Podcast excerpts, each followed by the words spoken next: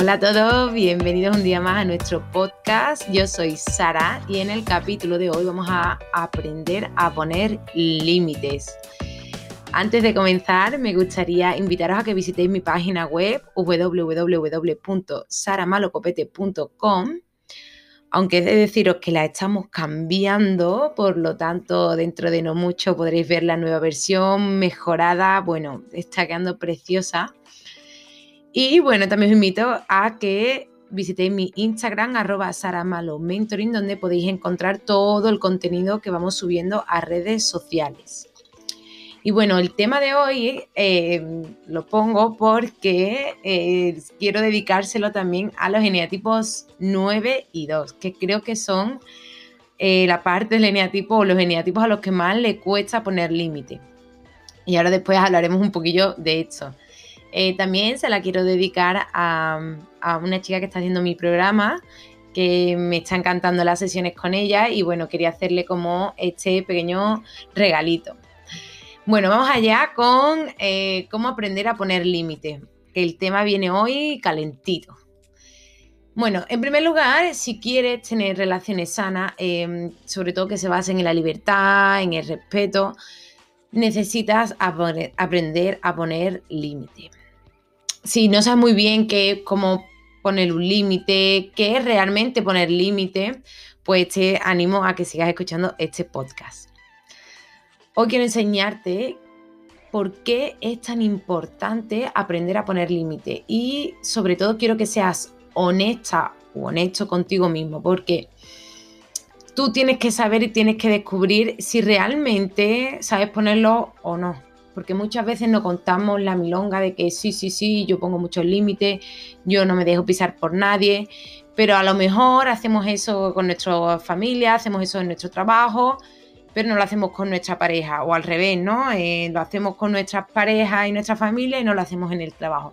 Por lo tanto, esto te puede servir, ¿no? Para que lo pongas en práctica en aquellas situaciones que te resulten incómodas, en, sobre todo en aquellos momentos en los que estás haciendo algo con lo que tú no te sientes eh, cómodo. Por lo tanto, vamos em, a empezar un poquito con el tema. Yo sé que esto, eh, mucha gente dirá, em, esto, está muy bien, yo me doy cuenta que sí, que tengo que poner ciertos límites con algunas personas o conmigo mismo, pero ¿cómo lo hago?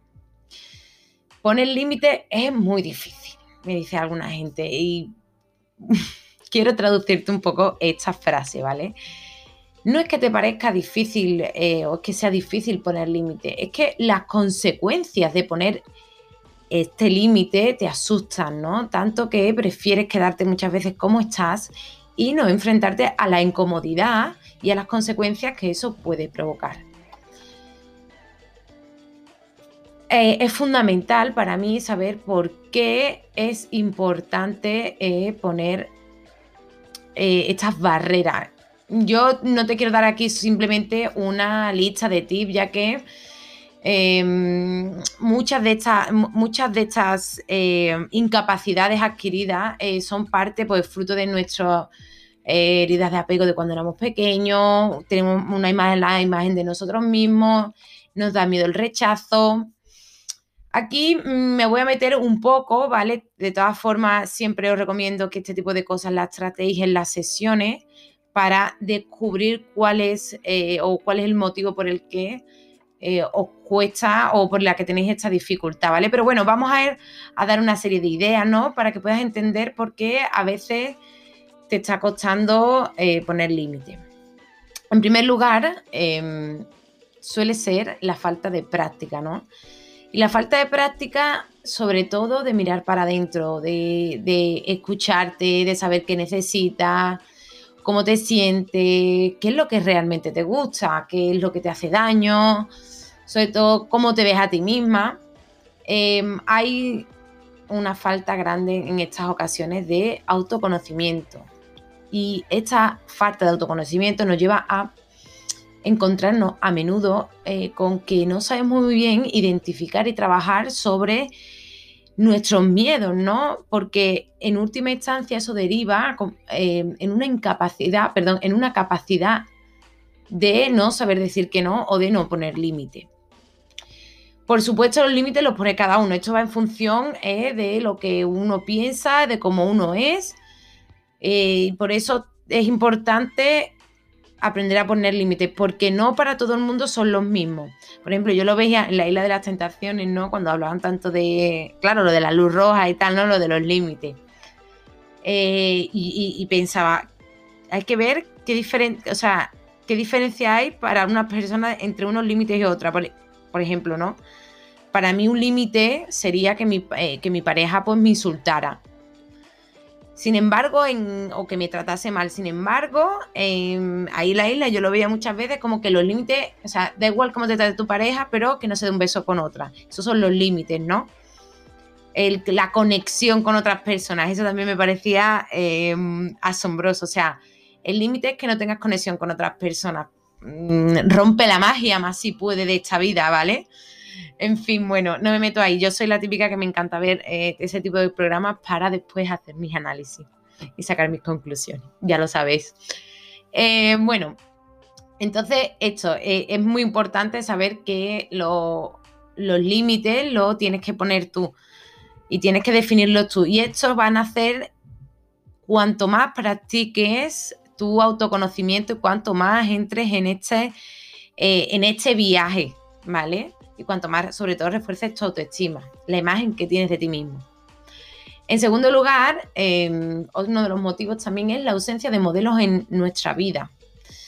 Pregúntate muchas veces si conoces a alguien cercano, que, mm, cercano sobre todo familiar, ¿vale? Que no sepa decir que no. En muchas ocasiones, bueno, esto se, suele ver más en mujeres que en hombres, ¿no? en los matrimonios y tal que la mujer es la que no sabe decir que no. Pero también me he encontrado con otros casos donde es al contrario, donde es el hombre el que dice, eh, no, sabe decir que no, a todo dice que sí. Bueno, y esto sobre todo es que es bastante típico de los geneatipos 9 y 2.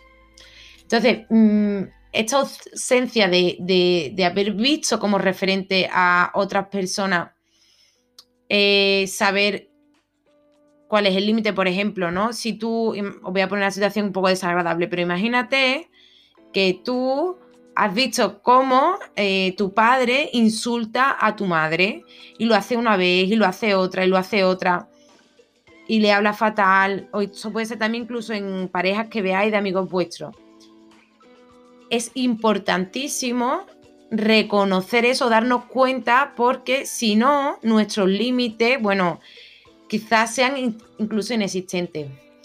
Esto, este punto también lo, vamos a unir un poco con eh, la cultura heredada que tenemos, que nos sugiere también que cuando ponemos límite, cuando decimos que no, pues estamos haciendo daño a otros, estamos eh, siendo mal educados, muy egoístas, estamos siendo bordes, ¿no? En, yo esto os vuelvo, a lo mejor soy muy pesada, ¿no? Porque, pero en la isla de las tentaciones también esto lo veía muchísimo, ¿no?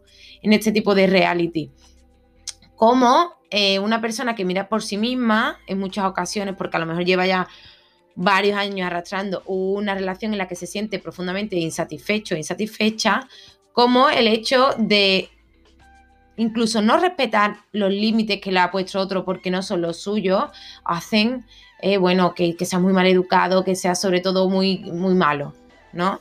Entonces, es muy peligroso también eh, la idea esta que tenemos de que Em, ser buena persona es decir a todo que sí. Y de hecho, seguramente si conoces a alguien que es así, que a todo que, que, que eso, que, que, siempre está dispuesto a ayudar, que nunca te dice que no, que a todo se presta, pues pensamos que es una buena persona. Decimos, wow, esta es la mejor persona del mundo. Y sí, puede serlo y, y está bien ayudar a los demás, pero mientras eso no sea anteponiendo tus necesidades, o sea, anteponiendo las necesidades de los demás a las tuyas propias. Em, como siempre que después de... Esto está muy también relacionado con los geneatipos 9. Y ahora vamos con el punto número 4, que es eh, tener un tipo de personalidad que teme los conflictos mi querido 9. Tienes que darte cuenta que al final, por no romper tu cerquito de paz y por tratar de evitar los conflictos externos, acabas teniendo un conflicto interno que se te va a acabar enquistando. Es, bueno, eso es lo que yo siempre creo, que las cosas que nos decimos se nos acaban enquistando, ¿no? Mi consejo desde aquí es que trates de priorizarte y que le eches cojones a la situación porque te va a acabar consumiendo. En el caso de los nueve ese es el miedo, ¿no? El temen al conflicto. En el caso del NA tipo 2, el miedo es al rechazo, a que no le quieran, ¿vale? Por lo tanto, en, el caso del NA tipo 2 es que siempre se ofrece a ayudar, a los demás le da miedo decir que no es algo por, por temor a lo que van a pensar los otros, que en el fondo, y muy, muy, muy en el fondo, la última capita es una sensación de si no hago esto por alguien, no me van a querer, ¿vale? Yo aquí, em, como tipo 9 no os puedo hablar, pero como tipo 2 sí y otra vez voy a contar algo personal. Así que soportadme. A mí una de las cosas que me pasaba muchísimo es que, ¿no? Por ejemplo, con mi... Yo tenía siempre problemas un poco también de poner límites a mis amistades. Y yo me daba cuenta que al final la culpa no era de mis amistades, sino era mi responsabilidad saber decir, eh, oye, pues no me apetece hacer esto, no me apetece hacer lo otro. Yo, por ejemplo, tenía la costumbre, ¿no? De que eh, cuando había que hacer alguna fiesta, sobre todo alguna barbacoa, alguna celebración o juntarnos, yo, por ejemplo, pues siempre ponía mi casa. Yo, como yo tenía una casa que tenía y que tiene, bueno, que tiene muchos espacios comunes, ¿no? Para estar y es más grande, pues sentía un poco la obligación de que eso siempre fuese así. Y de hecho, claro, la gente automáticamente decía, oh, pues hacemos esto en tu casa, ¿no? Y a mí me costaba mucho, mucho decir que no, que pasaba, que en, bueno, muchas veces no me lo tenían ni que decir lo demás, ya era yo la primera que se ofrecía voluntaria, ¿no? Porque como sentía como esa obligación. Eh, ¿Qué pasaba siempre? El día que llegaba me, me, cagaban todo porque decía, oye, joder, yo también tengo ganas de, de, descansar, de que me lo pongan todo por delante, de no tener que limpiar cuando la gente se va, etcétera, ¿no? Entonces aprendí, por ejemplo, a dejar que otros, que esto es muy de dejar que otros también tomen la iniciativa. Y si, si yo no quiero, da igual que pues, pues se puede quedar en un parque o, ya saldrá otra alternativa. El problema es que muchas veces también los demás se aprovechan un poco de nosotros porque les dejamos también nosotros. Por eso es importante eh, poner límite.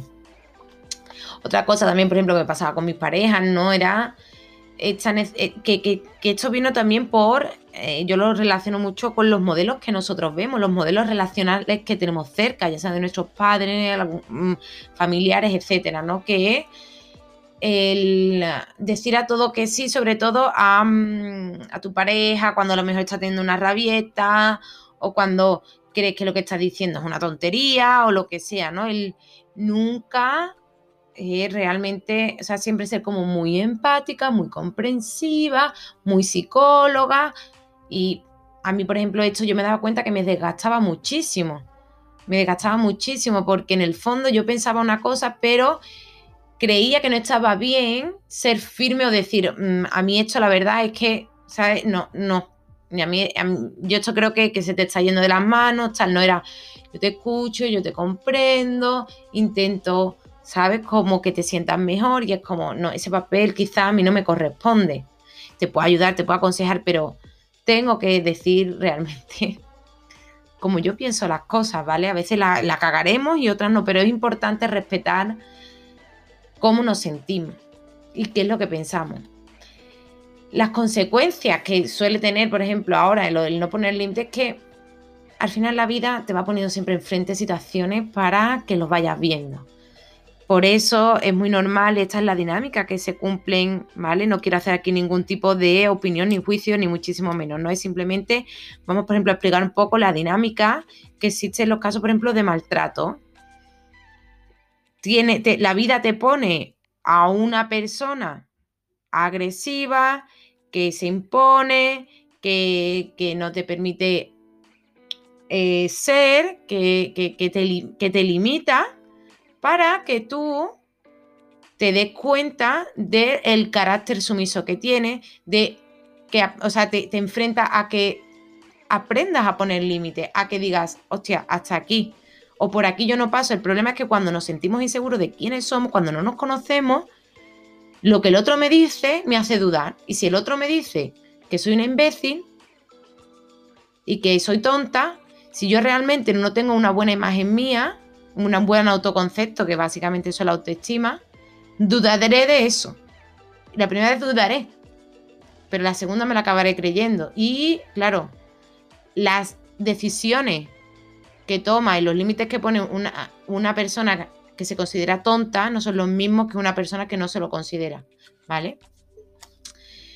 Ahora quería eh, recomendarte un ejercicio, ¿vale? Porque a mí me, encanta sintetizar las cosas, los ejercicios me parecen imprescindibles, ¿no? Porque nos permiten eh, hacer un, eh, un, trabajo de introspección, a descubrir un poco que hay en nuestro subconsciente, ¿vale? Que siempre nuestro subconsciente siempre se está manifestando para que lo hagamos consciente. Entonces, bueno, te quiero eh, proponer que te tomes un rato, ¿vale? incluso si quieres parar este vídeo, eh, este vídeo, perdón, este podcast, y escribe las siguientes preguntas y contéstalas con la mayor honestidad que puedas. Y te recomiendo eso, que te tomes tu tiempo y si realmente crees que esto es un problema para ti, que te lo tomes en serio. ¿Vale? Estas serían como las preguntas que podríamos hacernos. En primer lugar, ¿para qué quieres poner límites? En segundo lugar, la segunda pregunta sería, ¿qué límites quieres poner?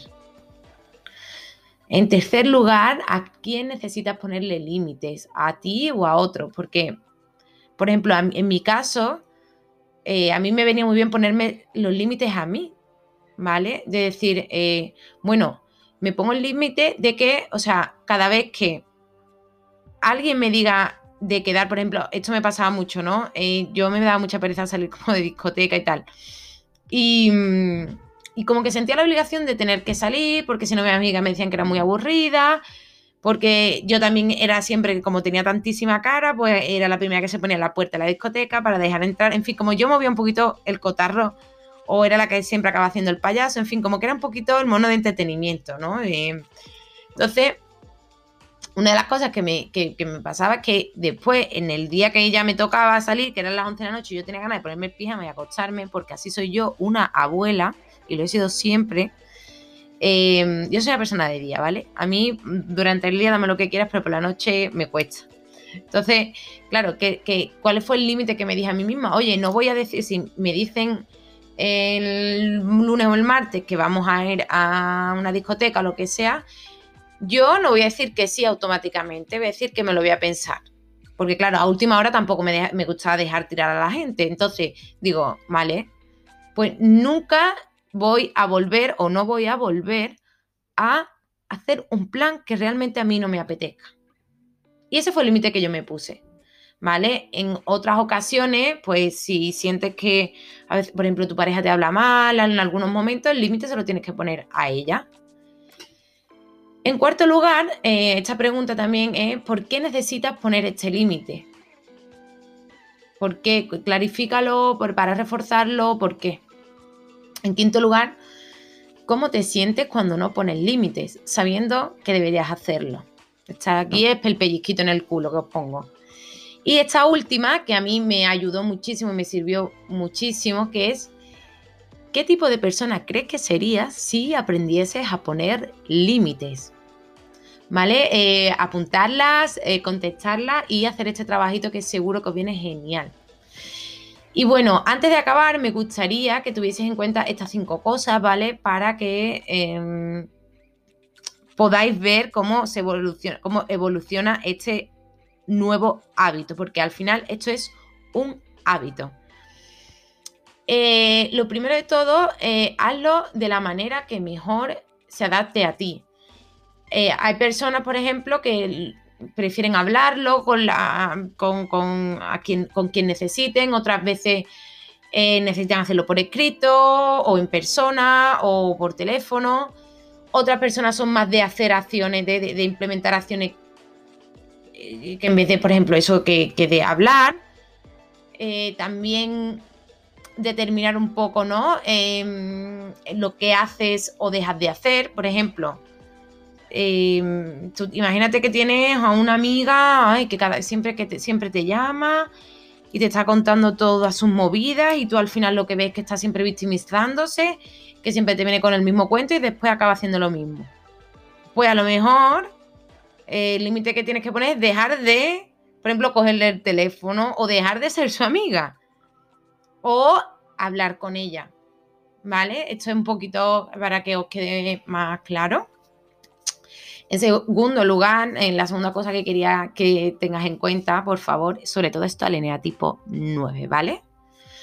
No pidas perdón ni antes, ni durante, ni después de poner límite. Em, si lo estás haciendo es porque lo sientes y porque sabes que lo necesitas. A lo mejor al otro no le gusta o le parece injusto, pero recuerda, ¿vale? Que esto siempre lo digo, que la paz mental nace de la coherencia entre pensar, decir y hacer lo mismo.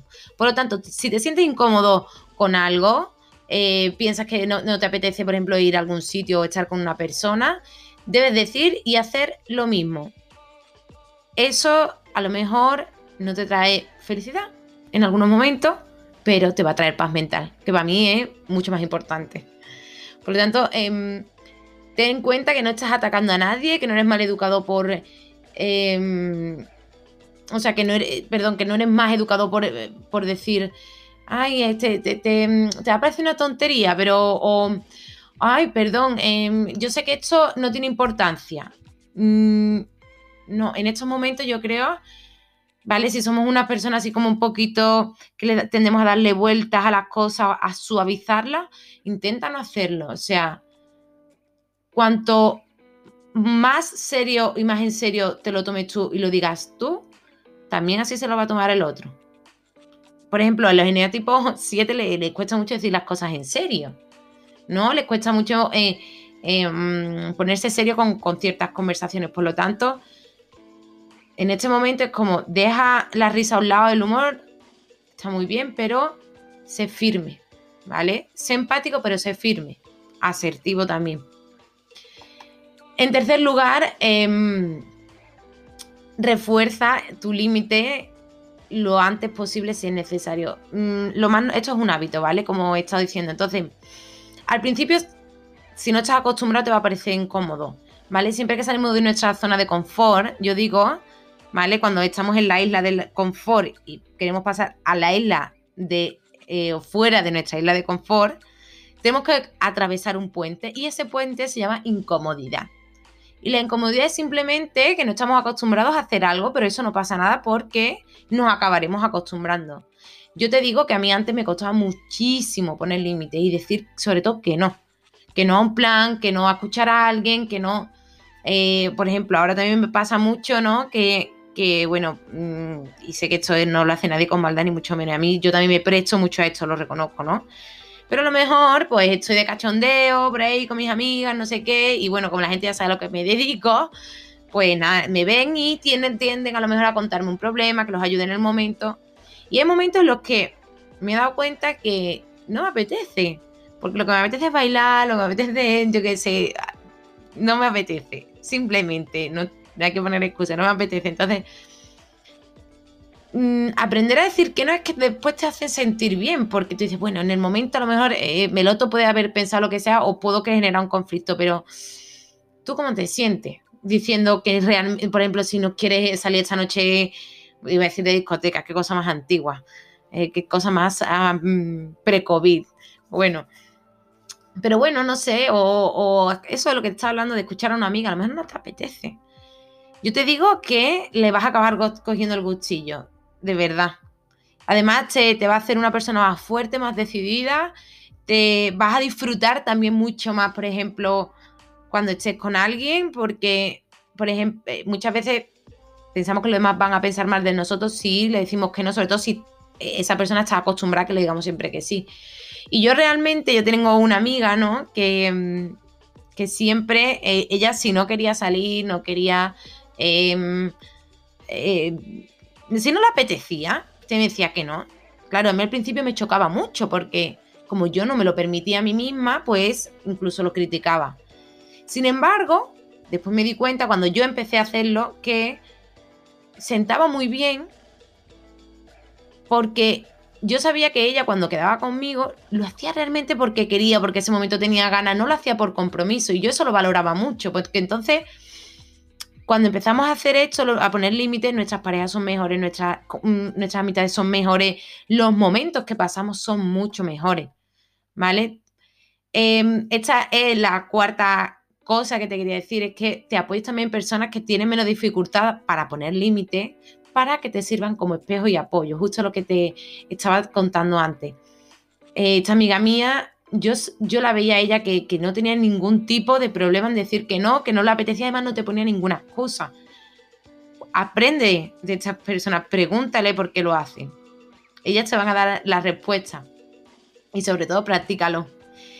Y por último, te quiero decir que no te lo tomes, la quinta cosa que te quiero decir es que no te lo tomes como algo personal, ¿vale? Muchas veces los demás no, no, no, no se saltan los límites por fastidiarnos, sino más bien por falta de costumbre, ¿no? sobre todo la falta de costumbre a que le digan que no, o que tú le digas que no.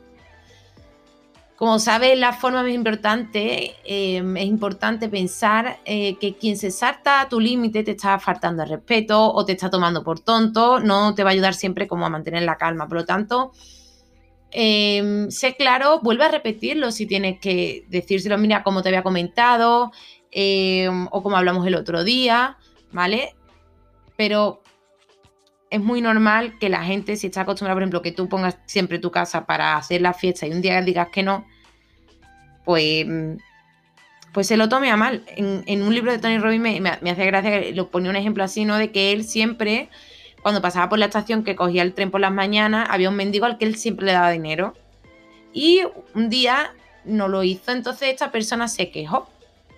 Porque claro, tenemos acostumbrado a los demás a que cuenten con nosotros para eso, para que suplamos sus necesidades. Pero esas personas ya se darán cuenta y ya tendrán que hacer frente un poco a lo suyo y trabajárselo, ¿no? Tú con lo tuyo que ya tienes suficiente, amiga. Y bueno, lo último, lo más importante de todo, em, no pasa nada por ir probando, ¿vale? Em, cada vez te va a salir mejor, cada vez te vas a sentir más cómodo y además esto es un aprendizaje, ¿vale? Te recomiendo muchísimo que hagas el ejercicio que te he mandado. Em, te va a ayudar muchísimo, muchísimo, muchísimo a que averigües por qué te da miedo decir que no. Porque muchas veces decimos, no, es que no quiero quedar mal. No, pero en el fondo es un miedo al rechazo, un miedo al conflicto, ¿vale? Y bueno, chicos y chicas, muchas gracias por estar aquí. Espero que este podcast os haya ayudado. Em, si es así, pues darme mm, mucho amor en esta publicación, compartirla con quien creáis que le puede ayudar, ¿vale? Compartir las publicaciones y enviárselo a vuestros seres queridos y eso a mí me hace mucha ilusión y además me ayuda muchísimo a que pueda seguir desarrollando este trabajo. Así que nada, eh, muchas gracias por estar aquí y mm, espero veros muy prontito el sábado que viene. Así que nada, un besito muy grande y espero que estéis súper bien. Que disfrutéis del fin de semana. Chao.